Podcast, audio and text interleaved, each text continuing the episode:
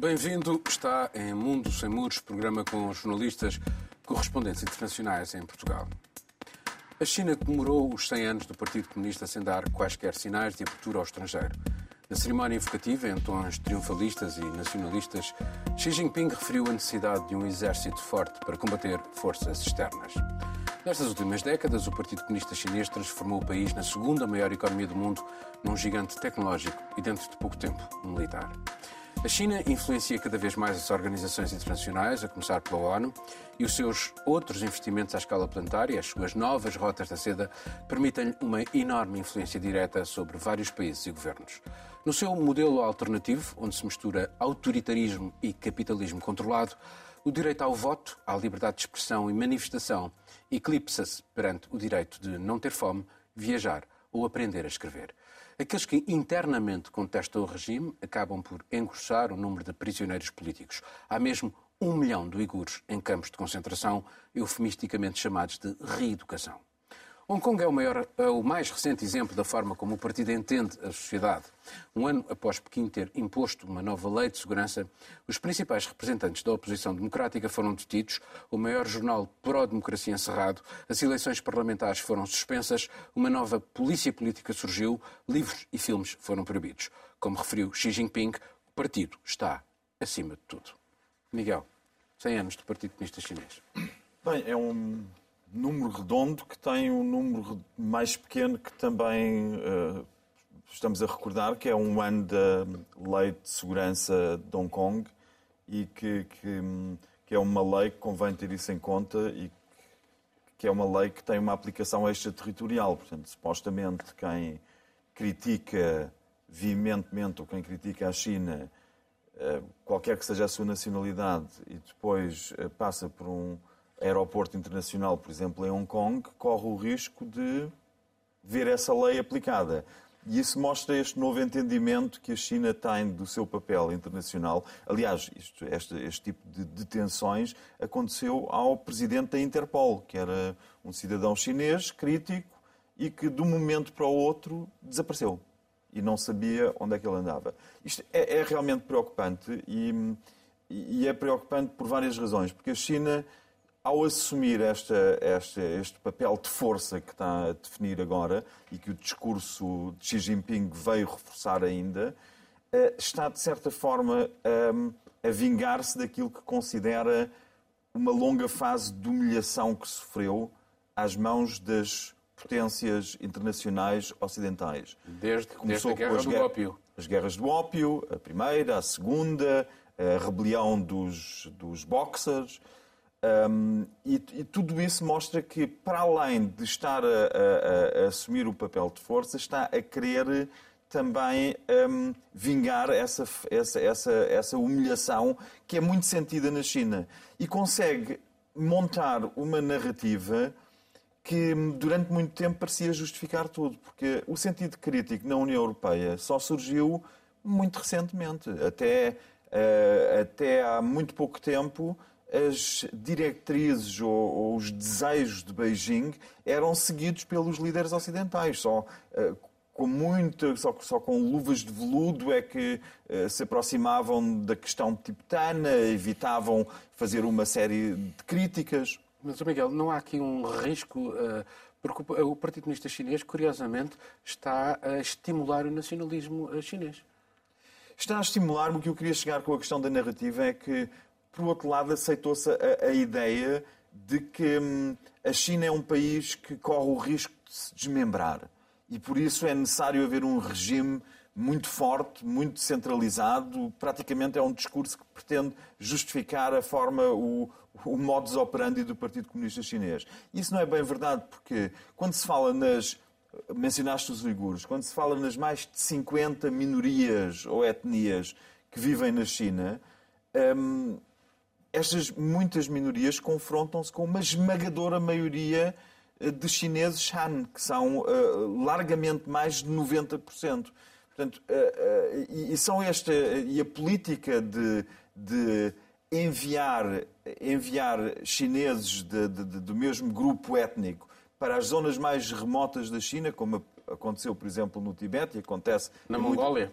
Muito, acontece, é, é exatamente reprimir de forma sistemática as minorias, o que faz com que o caso dos uigures seja só aquilo que, de que nós nos apercebemos. E esta, esta, este sentimento de vingar uma humilhação torna-se bastante óbvio quando nós pensamos nestes campos de reeducação, como tu referiste, que era o eufemismo utilizado por Beijing, quando, quando uh, uh, foram alguns jornalistas ocidentais visitaram um desses campos de reeducação e estavam uigures em fila a bater palmas e a cantar uma, uma pequena canção em língua inglesa que dizia qualquer coisa como nós, nós somos felizes e sabemos e por isso batemos palmas.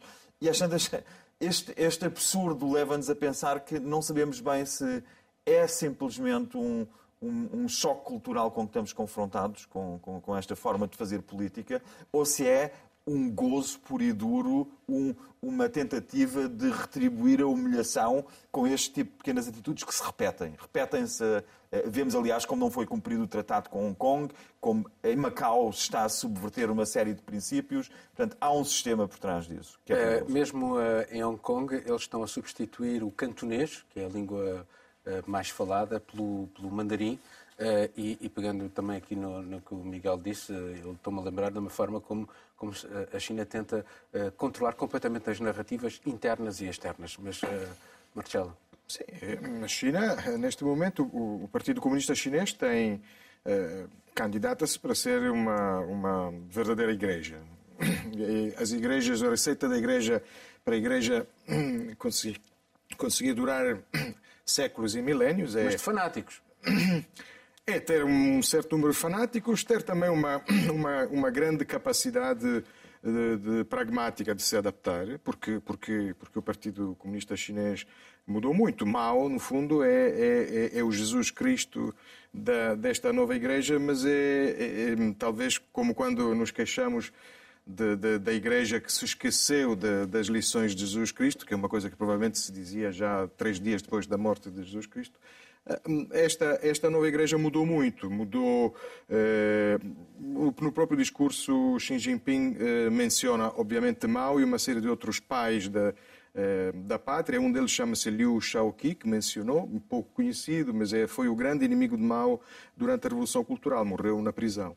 Portanto, há ali uma grande capacidade. O próprio Deng Xiaoping, na altura, fez grandes reformas. Já agora, desculpa, permite-me, o próprio pai do Xi Jinping caiu em desgraça e foi para, Exatamente. para, o fundo da tabela por causa de um livro, vê tu? Uh... Exatamente.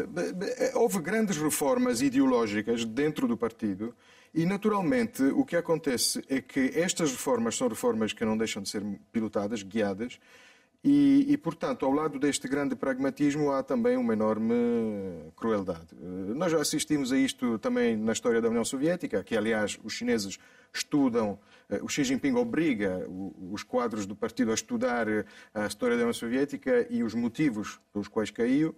Um, assistimos a isso. O, o homem que, que, que, enterrou o stalinismo, Khrushchev, foi o homem que enviou os tanques para Budapeste e, e reprimiu a Revolução, a Revolução Húngara.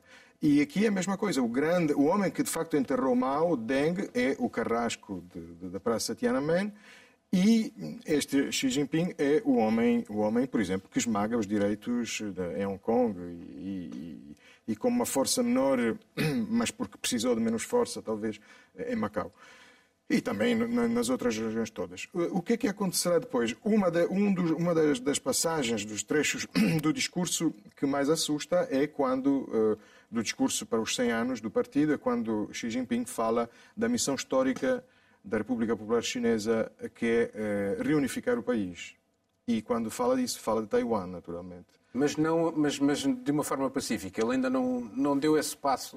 Uh, mas, os analistas, de... mas os analistas falam de, de, um perigo que até pode ser a breve, revelar-se a breve. Mas isso coincidiu ainda por cima com uma visita de norte-americanos a, a, Taiwan, o que exasperou bastante Sim, o regime. Nós, é, não deixa de ser preocupante pela coisa em si, se for, se for uma, uma porque não vejo não vejo hipótese de se unificarem de forma pacífica porque não me parece que Taiwan esteja muito interessada ainda por cima depois da experiência de Hong Kong não é? porque Hong Kong foi foi uma coisa negociada e, e, e vimos como como como acabou um, e portanto este é, é um dos, dos, dos grandes perigos um, resta dizer que outra hum, grande dúvida tem a ver com com a capacidade do partido aguentar no poder, porque o partido é um, é um partido antigo, é um, dos partidos, é, é um dos partidos comunistas que ainda consegue completar os 100 anos, como o PCP, mas em Itália, por exemplo, não conseguiu, foi um partido tão grande ao longo da, da, da chamada Primeira República e depois caiu.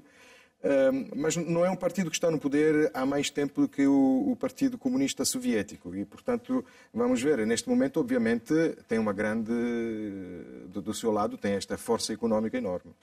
Juliana, eh, uma das eh, formas como Xi Jinping eh, arranjou foi acabar com esta hipótese de, haver só dois mandatos, que foi isto que Deng Xiaoping acabou para evitar o culto da personalidade. Isso acabou com Xi Jinping. Mas a verdade é que ele já tem alguma idade e não tem sucessor designado. Não se sabe como é que vai, se vai processar essa sucessão e essa, muita gente aponta isso como uma das grandes fraquezas neste momento e que, eventualmente, quando ele desaparecer, pode haver ali uma luta interna muito feroz dentro, de, dentro da estrutura do Partido Comunista. Mas, enfim, mas a tua leitura sobre estes 100 anos... Não, certamente, tu... Eh, essa questão sucessória é um problema que existe na China e, todos falam disso, justamente porque Xi Jinping tornou ainda mais difícil a adesão ao Partido Comunista. Ser um membro pleno do Partido Comunista hoje é um processo muito difícil. A adesão completa leva entre dois a três anos. É preciso passar por uma série de, de provas, ter, ter entrevistas profundas com familiares, com amigos, ter cartas de recomendação. E se nós virmos os números, é, existe durante um tempo uma tendência de aumento nas adesões, justamente porque o partido, diferentemente de ser só uma questão ideológica, é usada como uma ferramenta de ascensão social, porque é o que domina todas as esferas da vida na China. Então, é muito utilizado também como forma de conexões. Muita gente é, via a, o ingresso no partido como uma forma de ascensão também. E Xi Jinping dificulta isso. É, é muito marcado que as, as adesões de membros plenos ao partido são mais restritas com ele. Mas se agora tens muito mais adesões, adesão de, de quadros uh, superiores do que, do, que, e do que trabalhadores. Uh, uh... O, pa o, partido se elitizou de uma certa forma. É uma elite. Aqueles. Exatamente é, aqueles intocáveis que ficam naqueles cargos altos, de alguma forma se entronizaram no poder, da mesma, da mesma forma como Xi Jinping. E esse, esse é o grande desafio, porque a formação da base, que, que é fundamental para qualquer partido, talvez um pouco menos para um partido único, mas é uma questão importante. Mas o, o que eu queria deixar de, de registro da minha parte para esse aniversário dos 100 anos é como subverteu uma certa é, ideologia na ciência política de que o desenvolvimento financeiro, econômico, a prosperidade social Será de um país norte-americana traria junto ao desenvolvimento democrático. Porque existem vários livros, várias teorias que dizem que a partir do momento que um país começa a crescer e que a sua sociedade civil fica mais vibrante, que começam a é, existir novos negócios, que a democracia vem um pouco é, atrás disso. E a verdade é que a China mostrou que não. É possível continuar com um crescimento econômico muito forte e não ter o desenvol... não ter eles, democracia. Eles perceberam como é que funciona o sistema Sim, capitalista e, e sabem usar. Exatamente. E acho que o, o que é mais interessante nisso tudo é como a China também conseguiu usar o Ocidente enquanto ela não foi percebida como uma ameaça. Eles usaram muito bem. Por quê? É, todo mundo se aproveitou do trabalho barato das fábricas chinesas. E agora, uma boa parte das empresas, a Apple, por exemplo, é completamente dependente tanto do mercado chinês quanto do, da fabricação de telemóveis lá. Ponto um. Ponto dois, é, eles fizeram dobrar, eh, dizia-se que a internet faria com que a informação fosse democratizada. A China construiu um exército de sensores, ponto um, gente que fica realmente a monitorizar o que é dito. E ponto dois, eles submeteram, todas as grandes empresas de tecnologia se submetem ao fato de que a China tem um sistema próprio e os servidores ficam lá, existe um sistema próprio de organização de conteúdo. Então, é, é, dá para dizer que eles se aproveitaram da ingenuidade do Ocidente para dobrar. Eles perceberam como é que funciona o sistema capitalista e arranjaram uma maneira de pôr o sistema capitalista dependente deles. Precisamente por isso, e muito rapidamente, como é que o, o Ocidente deveria lidar uh, com, com, com, a República Popular da China? Vamos lá ver, é uma ditadura. Miguel. Bem, deveria lidar com uh, defendendo os, os valores fundamentais que representa. E, e, esses não permitem o grau de cooperação que tem havido com a China, e como foi referido, quer dizer que houve, em nome, a China percebeu-se de que o lucro das empresas estava, era o principal valor do Ocidente e um, instrumentalizaram esse valor fundamental ocidental, que é o lucro das empresas, instrumentalizaram e conseguiram, através. Precisamente por isso, o que conseguiram é que o transferência de, de, tecnologia total. Total. Portanto, toda a China deu, nós o que já é que o Ocidente pode fazer hoje, Miguel? Perdão? O que é que o Ocidente deve fazer hoje? Não, é, preciso ver, é preciso fazer, muito rapidamente, ver o que é que o Ocidente fez até agora. O que o Ocidente fez até agora foi, uh, em, desde os anos 70 até agora, ehm, começaram por sorrir quando vinham empresas estatais chinesas à Europa desmontar fábricas de motorizadas. As Kreidler e as Sachi, aquelas marcas motorizadas que nós víamos que cá se começavam a deixar de usar, a China vinha e levava as fábricas, na altura isso era visto como uma coisa risível, com parafusos, com pilares dos armazéns e reconstruía tudo igual e as pessoas achavam aquilo risível porque nós estávamos noutra fase da economia.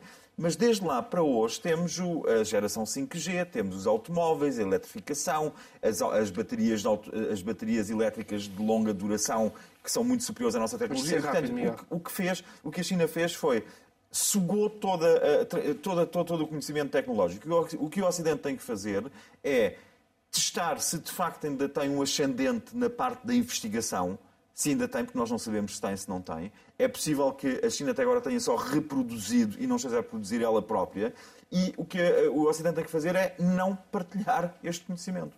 Muito rapidamente, o que é que o Ocidente deve fazer, eh, considerando que, de facto, eh, a China algumas estimativas indicam que dentro de 10 anos vai ser a primeira economia do mundo. Muito rapidamente digo que não sei, porque, porque é, grande, é a grande questão do futuro, dos próximos anos. Nós estamos numa fase uh, em que, de facto, não houve esta, esta grande expansão democrática no mundo, sobretudo esbarrou contra uh, a muralha chinesa. E, e, estamos numa fase também em que as democracias mais avançadas, mais liberais, têm alguma eh, dificuldade económica. Eh, no meio disto tudo, mesmo dentro do mundo democrático, do chamado mundo ocidental, ehm, a Europa deixou também, perdeu também o mito da democracia dos Estados Unidos, que neste momento também não nos parece eh, o, o, modelo melhor. E, voltando muito rapidamente à história da União Soviética, quando a União Soviética, depois do, dos primeiros anos da euforia revolucionária, pensava que ia exportar a revolução para o resto da Europa, depois eh, não conseguiu na Alemanha, não conseguiu na Itália, eh, o Stalin elaborou a teoria do socialismo num país só. E se calhar agora estamos nós nesta situação, ou seja, temos que ver como é que a democracia sobrevive numa área apenas do, do mundo. Rapidamente, Juliana. Não, é, não existe uma fórmula fácil, é? não parece que, que, seja, que seja algo simples. Até Entre porque... os valores e a realidade há uma, há uma grande diferença, é há, isso? Há uma, há uma grande diferença, claro, mas o, o principal é que não se pode ignorar. A China chegou a um ponto que a simplesmente passar para um estado de, é, enfim, de confronto direto, não é a solução, até porque fala-se muito em energia verde na Europa. As baterias vem da China. Os painéis fotovoltaicos são todos produzidos na China. É, é, difícil separar o que é de algodão no mundo que não venha da China. É, a verdade é que nós temos uma dependência tão grande para uma série de coisas que são tão caras, porque o próprio processo de descarbonização de energias na Europa e nos Estados Unidos, nesse momento, está totalmente calcado Isso. em tecnologia e em peças que vêm da China. Então, é, a maneira com que foi feito até agora é que existe uma dependência. É tentar, de repente, ter uma produção doméstica desses bens e tentar tirar a dependência. É pena não pormos os chineses dependentes de valores uh, de liberdade e democracia. Bom, vamos passar para um novo tema. João Berardo, o seu filho, o seu advogado e o antigo presidente da Caixa Geral de Depósitos, Santos Ferreira, são alguns dos arguídos num caso com mais de uma década. As suspeitas centram-se em vários crimes, entre eles burla qualificada e fraude fiscal. Berardo, que tem perto de mil milhões de euros de dívidas acumuladas a três bancos, não tem bens nenhums em seu nome. A Caixa, na altura liderada por Santos Ferreira, concedeu-lhe créditos de milhões, apesar de um parecer desfavorável da direção de risco do banco. Terão sido usados para, por Berardo para tomar posição numa luta pelo controle do BCP e forçar a uma administração amigável ao então governo de José Sócrates. As garantias dadas e aceites nessa altura pela administração da Caixa revelaram-se incobráveis. Entre elas estava a sua coleção de obras de arte, que acabou igualmente no emaranhado jurídico, impedindo os credores de se apropriarem desses bens. Sobrou apenas o buraco financeiro que os contribuintes portugueses tiveram de preencher com alguns milhares de milhões de euros. O agora envolvimento da Justiça talvez possa finalmente permitir que se fique a saber como João Berardo foi capaz de fazer o que fez, os motivos por que fez uh, o que fez e as conivências que teve, até mesmo na esfera política. Marcelo. Uh, é mais um destes casos em que o país, pelos vistos, sabia tudo, ou sabia muitas coisas, e só agora é que uh, a Justiça chegou a, a intervir. Devo dizer, devo realçar que no meio disto tudo a coisa que mais me, chamou a atenção foi esta, esta frase ritual no despacho do juiz que falava do, do quase a, a, pedir desculpa do atraso e, a, a da sua intervenção e a justificá-lo com a falta de meios e, de, de, recursos. Há um programa de sexta às nove, aliás, dois programas, uh, há dois anos atrás, que praticamente tinham exatamente estas...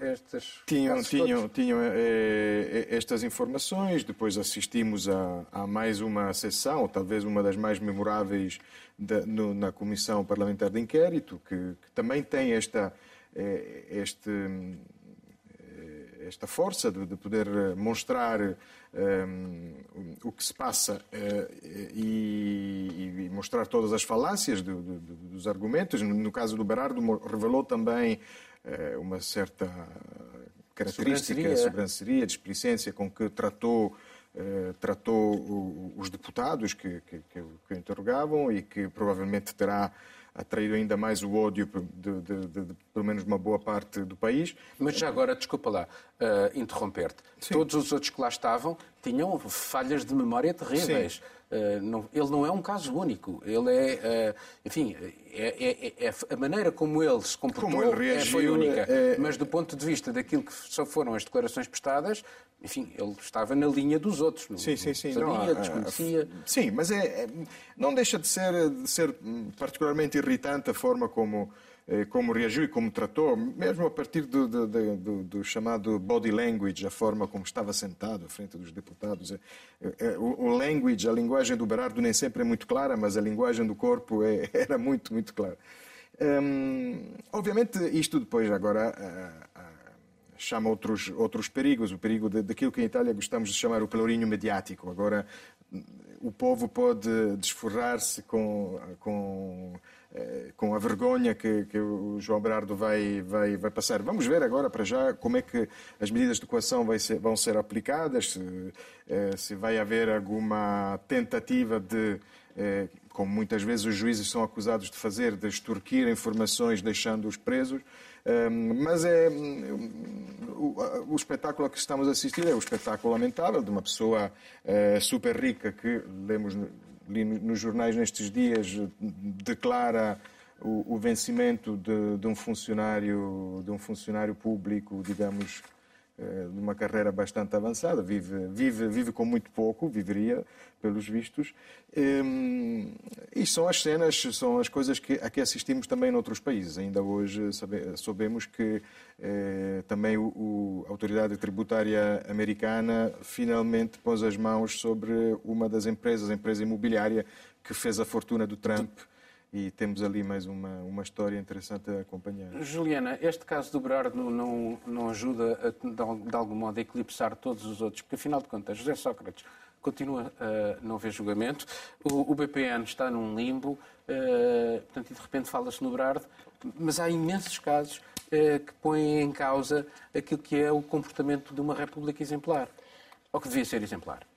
Existe uma morosidade notória em todas as etapas do processo judicial em Portugal. Falam-se muito em ampliar a quantidade de, de, investigadores, a quantidade de juízes que se ocupam desses cargos, que nós sabemos muito bem é, quantos são, nós sabemos a dificuldade que, que é de se processar e de se levar adiante qualquer investigação de corrupção em Portugal, porque porque normalmente toca interesses muito de gente muito bem relacionada, né? Não é a corrupção minha ou sua, Paulo, que é investigada. Essa seria em dois dias. A questão é, são pessoas que são muito bem relacionadas, como o Miguel gosta de dizer, normalmente envolvem, normalmente os mesmos sobrenomes, envolvem os mesmos grupos políticos. Então nós não no caso do Berardo, mas não, não, não. No caso do Berardo é interessante. Das pessoas à volta do Berardo. Na verdade, sim, das pessoas à volta. Mas no caso do Berardo, no caso do Berardo, o que eu acho mais interessante é que vamos lá, não parece ter nada de muito diferente agora que o levou à prisão do que se já sabia antes. Não parece que houve, digamos assim, uma bala fumegante que o levou à prisão agora. São acusações muito antigas. Acusações que já estavam na televisão, que se nós fizermos uma busca pelo nome do Berardo, elas aparecem. É, eu concordo, acho que muito do, disso ter ido adiante agora tem a ver com a apresentação dele no parlamento. Tem a ver com aquele riso de escárnio, porque o maior devedor individual da banca se sente confortável para ir achas que há uma, na cara de todos nós. em relação a ele? Não, não existe. Por causa desse comportamento? Não existe algo persecutório em relação a ele por causa desse comportamento. O que existe é as pessoas notaram. Não acho que seja uma perseguição, digamos assim. Acho que é simplesmente uma constatação dos fatos, Paulo. O que, o que houve no, no parlamento daquela vez, e acho que é porque isso ficou tão simbólico, porque antes todo mundo falava Berardo, isso, aquilo. Desde então, virou o, a personificação da corrupção que não tem punição. Porque vamos lá ver. É, isso acontece há mais de 10 anos. São, os empréstimos em questão são há mais de 10 anos. Nós tivemos aí uma troca de dois partidos no poder nesse período e nada levou, nada levou adiante. É, a figura jurídica, só, só para concluir, a, figura jurídica que o, o, o Ministério Público está levando adiante para finalmente responsabilizá-lo é, é, bem interessante, que é a desconsidera, é, desconsideração da personalidade jurídica. Porque basicamente eles viram que existe um abuso disso, dessa separação entre a pessoa que é dona da empresa e o que essa empresa faz. Porque o que nós vimos é que a legislação portuguesa, como a de vários outros países, isso não é uma exclusividade de Portugal, permite de tal forma que se construa um emaranhado de empresas que acabe com o Joe Berardo tendo uma pensão de dois mil e poucos euros e uma garagem na Madeira, quando todo mundo sabe que, na verdade, ele tem uma casa de banho com vista para o Palácio das Necessidades. É, a questão é um pouco por aí. Essa, se isso for adiante, se essa, se essa figura jurídica de desconsideração da personalidade jurídica funcionar, é, pode ser um precedente, inclusive, para toda essa corrupção que envolve offshores, que envolve esse emaranhado jurídico. Eu estou otimista nesse ponto de que, se isso realmente funcionar, se for algo que for encarado de uma maneira positiva no, no sistema judiciário, pode levar no futuro a prisões muito mais céleres do que essa. Yeah. Bem, hum, é verdade que esta suspeita de, de, de, uma série de crimes que já eram, já eram conhecidos, já tinham sido noticiados no caso de João Bernardo, um, e que agora levou a, a atenção, uh, seria um bom princípio. Seria um bom princípio se nesta liga de multimilionários portugueses se fizesse o mesmo com mais de 300 ou 400 que fazem exatamente o mesmo. E aí coloca-se para mim a questão de saber que, o que é que é mais grave. Se é uma pessoa com um perfil como o Joe Berardo, que já foi um, traçado. Se é mais grave ele conseguir 500 milhões de empréstimo de Banco Público, que é a Caixa de Depósitos, ou se é mais grave o Banco Público, que é a Caixa de Depósitos, entregar dinheiro milhões e milhões, ao todo as dívidas de SES que rondam os mil milhões, se, entre, se é entregar empréstimos destes sem garantias merecedoras do nome. e, e, e, é mais grave saber como é que uma Caixa Geral de Depósitos tem sido gerida ao longo dos últimos governos. Com, uh, sobretudo com, no, na, na, na, no Pareceram, consulado de José empréstimos Sócrates, de favor. Empréstimos de favor que temos às centenas em Portugal. É o Bernardo é o, maior, é o caso mais o caso conhecido de maior envergadura, mas são às centenas. E como é que a Caixa Geral de Depósitos uh, uh, é, é, como é que fiscalizava a atividade dos CEOs, dos seus presidentes? Tinha um órgão de supervisão onde estavam administradores não executivos que eram pessoas que não percebiam nada de banca. Eu tenho um, um, um tio que é diplomata e que foi para lá e eu, quando ele foi, eu dei-lhe os parabéns e perguntei-lhe, mas desculpe lá, o que é que percebe de banca para ir agora ser uh, administrador uh, num órgão de supervisão da Caixa? E eu acho que a condição era mesmo não perceber de banca, que é para o poder político poder utilizar a Caixa Geral de Depósitos, como utilizou, para uh, uh, fazer os negócios que entendiam. E o negócio que entenderam era, foi realmente que, que Jardim Gonçalves, que estava no BCP, era uma persona non grata, com toda a razão de o ser. Eu recebi uma carta ameaçadora do Jardim Gonçalves quando era jornalista de economia, a tentar. Uh, portanto, é era uma personagem perigosa, mas era uma personagem perigosa que não estava a fazer o que o governo na altura queria. E, portanto, tinha que cair. E para ele cair, foi preciso arranjar um João Berardo que conseguisse comprar tantas ações do BCP para controlar o BCP e pôr o Jardim Gonçalves de fora, que foi o que veio a acontecer. Mas isto não é também revelador destas portas uh, giratórias em que tu tens o advogado, o advogado do Berardo tornou-se Ministro da Cultura, um antigo Porque Ministro... Berardo fez insistência para que o seu advogado uh, fosse ele quem, quem, quem, quem fosse para Ministro da Cultura, só para nós vermos que não é por acaso que ele tem um, um, um tinha o, o, o, seu, a sua... Uh, casa de banho virada para o Palácio das Necessidades, que depois também tinha isto não é também virada disso. para Belém e tinha, e tinha o bar aberto virado para São Bento. Porque a casa dele era uma casa, é uma casa aberta que tinha todo esse tipo de influências. Ele próprio foi utilizado, obviamente, ele foi utilizado por Sócrates eh, para eh, seguir, e a coisa correu muito mal, e a coisa correu muito mal. Eu lembro de pessoas que compravam ações do BCP, a dizer que estavam baratíssimas, só custavam o preço do maço de tabaco, e passado pouco tempo custavam o preço de uma caixa de fósforos e hoje em dia tem o valor de um, já só de um fósforo queimado até, não é? Portanto, houve uma, a, a banca afundou-se muito, a banca portuguesa, e a Caixa Geral de Depósitos fez um prejuízo gigantesco em nome uh, uh, que, que, está a custar a todos os contribuintes e que vai continuar a custar muito Mas dinheiro. Mas isso tem uma dimensão política. Um só tem uma dimensão política. Só tem uma dimensão política. E é preciso perceber essa dimensão política. a Caixa Geral de Depósitos. Aliás, a Caixa Geral de Depósitos, já muito antes disso, sempre teve a função de arrumar, arranjar cargos, como, como a Telecom tinha. Quando, quando Guterres não tinha emprego porque se demitiu do governo porque achava que Portugal era um pântano ingerível, ingerível, ele foi trabalhar para a Caixa Geral de Depósitos. Portanto, isto não é só de agora, não é recente que, que, se arrume pessoas sem quaisquer qualificações para trabalhar na banca, na Caixa Geral de Depósitos, que servia para tudo e mais um par de botas. Infelizmente agora vai ter que ser ao longo de anos, vai ser tapar estes buracos gigantescos personagens como João Bernardo deixou, eh, deixou. E só para dizer uma coisa, todo este sistema de Bernardo de ocultar a fortuna é assim que a economia funciona. É o que fazem as empresas cotadas em bolsa quando não pagam impostos cá dentro de Portugal, é o que fazem inúmeras pessoas com fortuna pessoal compram instrumentos que são vendidos cá por intermediários do Luxemburgo e que permitem blindar totalmente o património.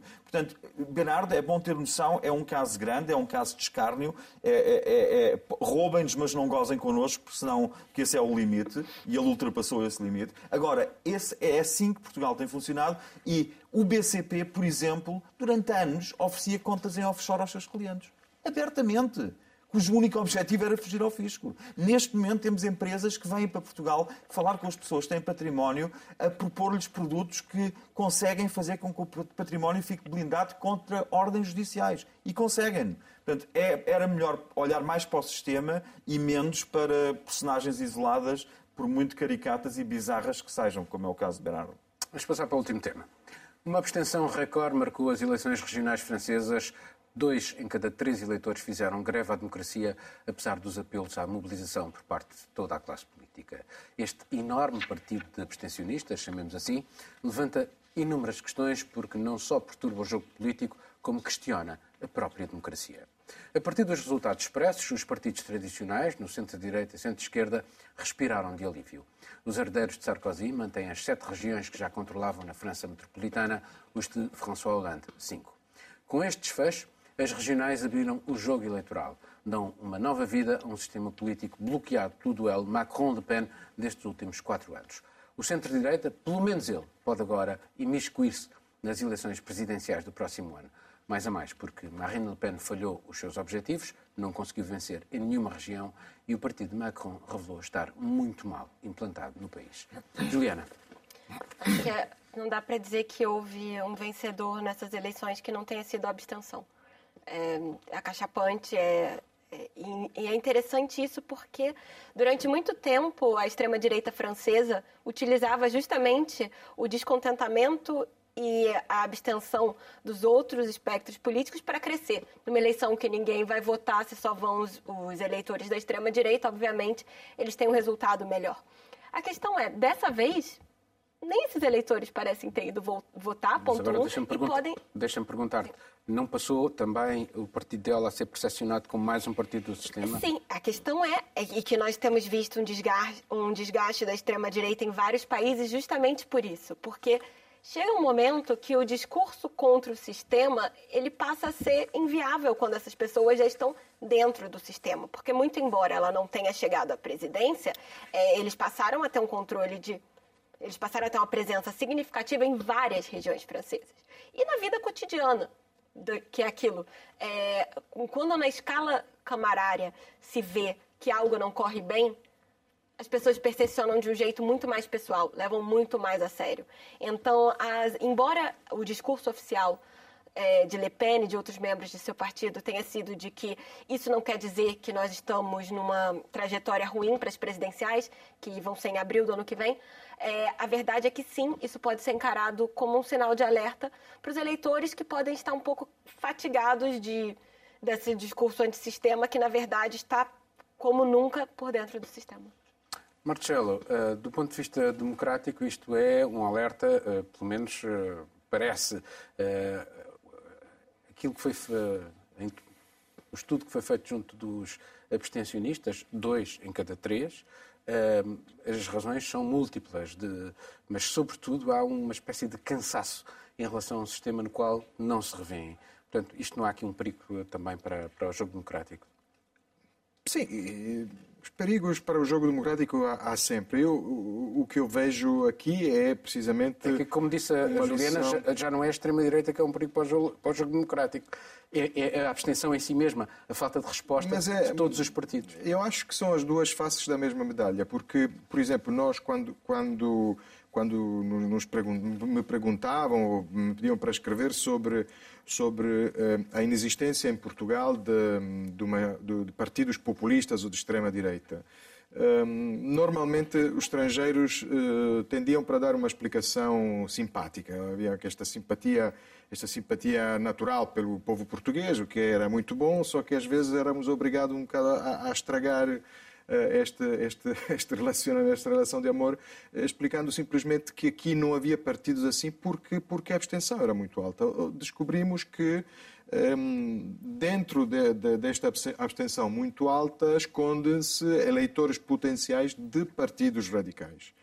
E, e, em França temos isto, ou seja, temos um regresso dos partidos tradicionais, da direita republicana, golista e dos socialistas, mas este regresso não é um, um, regresso em força, não é um verdadeiro regresso uh, numérico, mas é simplesmente eh, a maré uh, populista que, que, neste momento, temporariamente, se está a retirar. Portanto, regressam estes partidos tradicionais porque desaparecem um pouco os outros. Desaparece, uh, desaparece também o, o movimento de, de, Macron, desaparece ou retira-se parcialmente o partido de Marine Le Pen. E, hum, e portanto, conseguiram conservar. O problema é que estes partidos mais radicais, como os partidos da extrema-direita, são um pouco, é isso, esse é grande, o grande paradoxo, é muito difícil de resolver, são o, o, resultado da democracia funcionar bem. Ou seja, é a democracia funcionar bem com muito mais gente a votar que torna estes partidos fortes. E, e enfraquece-os quando Por outro lado, a democracia fica mais enfraquecida, mas temos uma, uma eh, digamos, uma elite mais conservadora, conservadora pelo menos no sentido de que se conservam os, os partidos tradicionais a, a governar. Este é o grande problema e, e, é o problema das nossas democracias nos Estados em que estamos. Eh, eu posso apenas acrescentar, não quero vender nenhum sistema eh, eleitoral, o italiano ou o alemão, mas eh, vamos agora para, para, para as presidenciais francesas e vamos ter outra vez um choque, um confronto entre grandes personalidades. Eh, é, é, precisamente este personalismo também das, das, das repúblicas presidenciais que favorece uh, figuras uh, como, como Marine Le Pen e também como Macron, que são figuras muito carismáticas, mas que não têm, não têm um partido atrás, não têm uma penetração territorial suficiente. Isto vale sobretudo para Macron. Uh, Miguel, os atores políticos deploram a abstenção e todos eles deploraram a abstenção. Mas depois as contas que fazem é sobre os votos expressos. E, portanto, como se esta questão de não dar as respostas àquilo que são os anseios da grande maioria da população não, não contasse. Uh, e, portanto, não há, de facto, aqui uh, o risco, como eu dizia há bocado, o risco democrático para, para, para a democracia quando as pessoas deixam de se, de se, rever, provavelmente porque não há um debate democrático. O que há é, é, é, é, estas figuras mais carismáticas, mas não se discutem programas, não se discutem as grandes questões eh, sobre o futuro do país. Bem, eu não acho, de facto, eu não acho que haja, haja um, um, risco para a democracia pela abstenção numas eleições em que, que expressa, sobretudo, o desinteresse das pessoas, não necessariamente pelo regime democrático em si, mas pelos órgãos que estavam uh, naquele contexto específico a ser eleito. E pela mesma razão que acho que não se pode extrapolar um risco para os fundamentos de uma democracia pela abstenção um, ehm, nestas eleições em concreto, acho também que é absolutamente prematuro achar que Marine Le Pen sofreu uma derrota aqui. Certo, ela queria eleger o seu candidato na Provence, Alpes-Côte d'Azur, tinha a perspectiva Paca, e, certo, uh, os opositores fizeram aquilo que se costuma fazer nestas situações, que foi um desistiu para uh, evitar que fosse eleito do Ajuntamento Nacional da Marine Le Pen. Agora, o que eu acho é que Marine Le Pen já ganhou. Ela já ganhou. Ela já ganhou primeiro, e não, só, não é só em França que a extrema-direita já ganhou, porque todo aquele ideário e todas as ideias da extrema-direita já, por vasos comunicantes entre os partidos, já foram assimilados pelos outros partidos do espectro político, as ideias, muitas das ideias relevantes. Houve uma mudança, se nós olharmos para aquilo que defendia os que defendia os partidos socialistas europeus há, há, há 20 anos e o que defendem hoje e o que fazem em relação a, a inúmeras políticas que têm a ver com, com os valores europeus, vemos que, por exemplo, na política da imigração, a extrema-direita já chegou, já chegou aos outros partidos do centro e até do centro-esquerda. Já lá está todo o ideário. E eu acho que Marine Le Pen tem chances, se ela concorrer daqui a um ano contra um Xavier Bertrand ou contra um Macron, eu não, não acho nada que ela esteja, esteja, tenha a partida perdida. Primeiro, já é uma derrota nós termos uma candidata como Marine Le Pen sempre na calha para, para, para poder ser eleita e é por pouco que não ganha as eleições.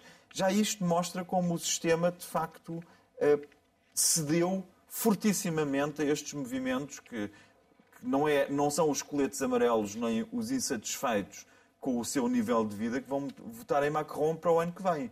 E, e Xavier Bertrand dificilmente consegue um ascendente tão rapidamente sobre uma candidata como Le Pen a, a, a, um ano das eleições. Portanto, eu acho que Le Pen tem sérias hipóteses.